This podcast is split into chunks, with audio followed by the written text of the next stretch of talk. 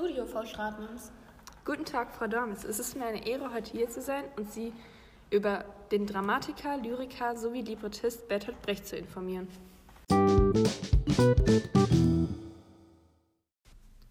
Mit diesen herausgegebenen Werken wollte der deutsche Dramatiker hauptsächlich seine Mitmenschen zum Nachdenken bewegen.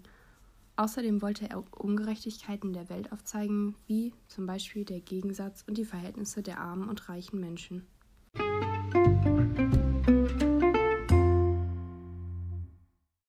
Sie haben ja erwähnt, dass er ein berühmter Dramatiker war. Wie kann man sich das denn vorstellen? Also können Sie uns noch etwas über den Weg dahin und seine Bildung erklären? Im Jahre 1917 absolvierte Brecht aufgrund des Ersten Weltkrieges sein Notabitur. Nach seinem Studium wurde ihm dann jedoch klar, dass sein Ziel mehr auf literarischer Ebene liegt.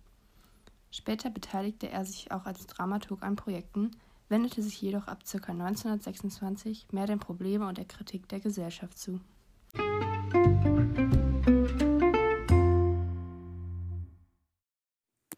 Das klingt alles wirklich sehr spannend.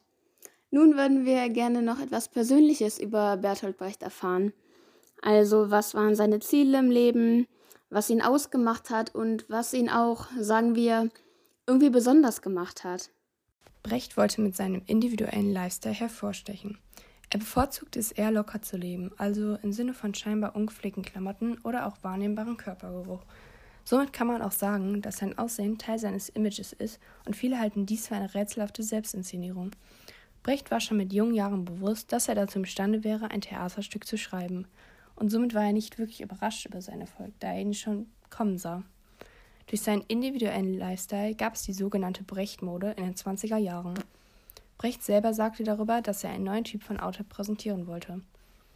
Brecht bezeichnete seine Werke als seine Markenartikel und damit sind nicht nur seine Texte, sondern auch andere Werke, wie zum Beispiel die Restauration eines alten Wagens gemeint. Anders als andere Autoren wollte Brecht, dass die kommunistische Gesellschaft ihm Theater ermöglichen. Erkennbar ist dabei, dass Politik in Brechts Werken häufig eine gro große Rolle spielt. Er selber sagt jedoch von sich, dass er kein politischer Mensch ist.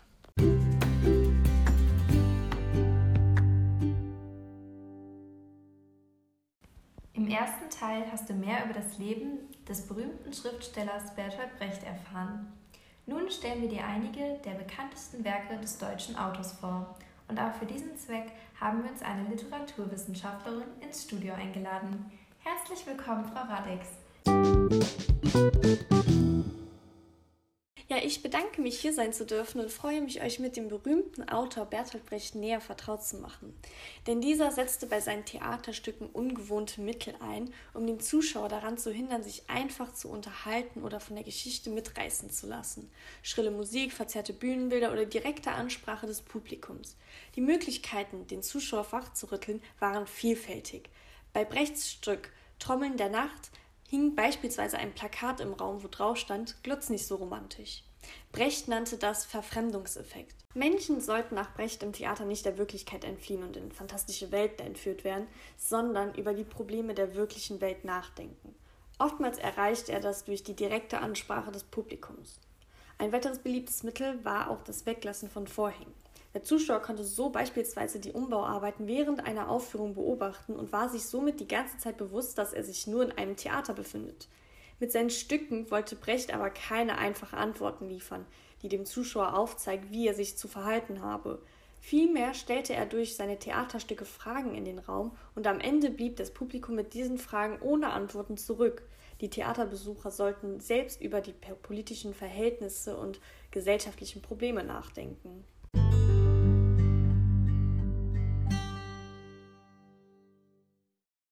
Was sind denn eigentlich die bekanntesten oder berühmtesten Stücke Brechts? Das wohl bekannteste und berühmteste Stück von Brecht ist zweifellos die Dreigroschenoper. Viele Menschen kennen heute noch die Lieder aus diesem Stück, wie etwa das Lied von Mackie Messer und der Haifisch der Zähne oder das Lied der Seeräuber Jenny. Ganz Berlin pfiff nach der Aufführung die Lieder der Bettleroper. Schon nach einem Jahr war das Stück weit über die deutschen Grenzen hinaus bekannt. In Moskau, Paris, Warschau, Prag und sogar in den USA wurde sein Stück gespielt. Die Drei-Groschen-Oper ist eines der ersten Stücke des epischen Theaters. Es verspielt die Handlung in England des 19. Jahrhunderts, aber Brecht kritisierte damit die eindeutigen Missstände der Weimarer Republik. In seinem Stück treten Räuber, Bettler und Gauner auf und es wird vom Überlebenskampf und den Niederlagen dieser Großstadtkriminellen erzählt. Im Mittelpunkt steht der Londoner Straßenräuber McKeith, von allen nur Mackie Messer genannt. Sein Schwiegervater, der Bettlerkönig Pigeon, will ihm verraten und am liebsten im Geigenbaumeln sehen. Und somit nimmt die Handlung seinen Lauf. Bertolt Brecht wurde beim Verfassen seines Stücks von einem anderen Theatermacher beeinflusst. 1728 wurde in London nämlich die Beggars Opera von John Gay aufgeführt. Brecht ließ den Text von Elisabeth Hauptmann übersetzen und daraus entstand die weltberühmte Dreigroschenoper. Ein weiteres weltbekanntes Theaterstück Brechts ist Mutter Courage und ihre Kinder, das der Autor im Exil in Schweden schrieb. Es wurde 1941 in Zürich uraufgeführt und das Drama spielt zur Zeit des Dreißigjährigen Kriegs zwischen 1624 und 1636. Anna Vierling, die Mutter Courage, hat drei Kinder und schlägt sich als Marktänderin durch, das heißt, sie begleitet und versorgt Soldaten im Krieg. Zudem zieht sie durch Europa, um auch dem finnischen Regiment zu folgen. Ihre drei Kinder Eilif, Schweizer Kars und die stumme Katrin verliert die geschäftstüchtige Mutter im Laufe des Stücks und bleibt traurig alleine zurück. Bertolt Brecht übt in Mutter Courage allgemein eine scharfe Kritik am Krieg und an der kapitalistischen Gesellschaft, die ihr für Gewalt, gesellschaftliche Missstände und Krisen verantwortlich macht, aus. Das Drama entstand zur Zeit der nationalsozialistischen Diktatur in Deutschland zu Beginn des Zweiten Weltkriegs und ist auch als eine direkte Warnung vor den Schrecken des Krieges aufzufassen. Das Theaterstück ist ein untypisches Beispiel für Bertolt Brechts epische Theater. Der Zuschauer wird auf Distanz gehalten und zum kritischen Nachdenken angeregt. Zur Zeit des Kalten Krieges wurde Mutter Courage und ihre Kinder in manchen Ländern der westlichen Demokratien nicht gezeigt. Das letzte der drei bekanntesten Stücke von Brecht ist Der gute Mensch von Sextuan aus dem Jahre 1943. Auch in diesem epischen Theaterstück übt Brecht Kritik an der Politik und Gesellschaft aus. Es erzählt vom Schicksal der jungen Chinesin Chen Te in der chinesischen Provinz namens Sextuan, wo drei Götter die Erde besuchen, um gute Menschen aufzusuchen. Sie wollen beweisen, dass es gute Menschen gibt, doch leider werden sie nicht fündig. Der Wasserverkäufer namens Wang sucht eine Unterkunft für die Götter, aber niemand will sie bei sich aufnehmen. Doch dann erbarmt sich die arme Shente ihrer. Die Götter zeigen sich dankbar und schenken ihr Geld, womit sie einen Tabakladen eröffnen kann. Sie verspricht den Göttern fortan nur noch gut zu sein, das sich allerdings als ein sehr schwieriges Unterfangen aufweist. Shente bemüht sich sehr, denn sie ist fest entschlossen, stets Gutes zu tun. Sie hilft den Armen nur wo sie kann, wird aber auch für ihre Gutmütigkeit immer wieder ausgenutzt und steht schließlich kurz vor der Pleite.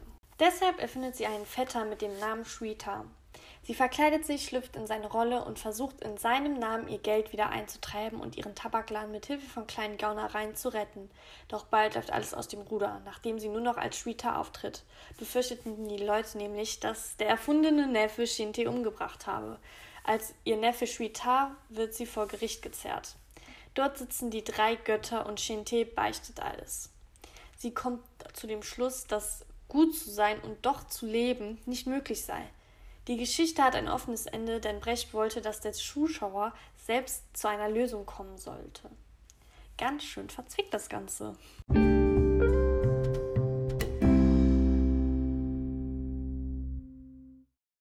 Erst einmal vielen, vielen Dank für Ihre wertvollen Beiträge zur Debatte rund um Brecht und sein Wirken.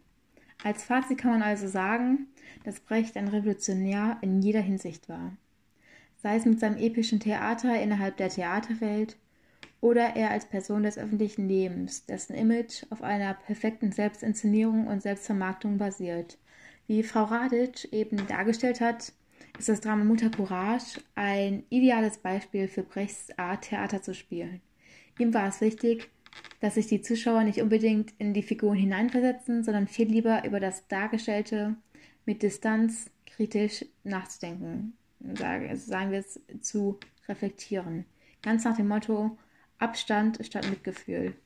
Um dies zu erreichen, bediente er sich verschiedenen Mitteln, wie zum Beispiel der Verfremdung, der direkten Ansprache des Publikums durch einen Erzähler, um die vierte Wand zu durchbrechen.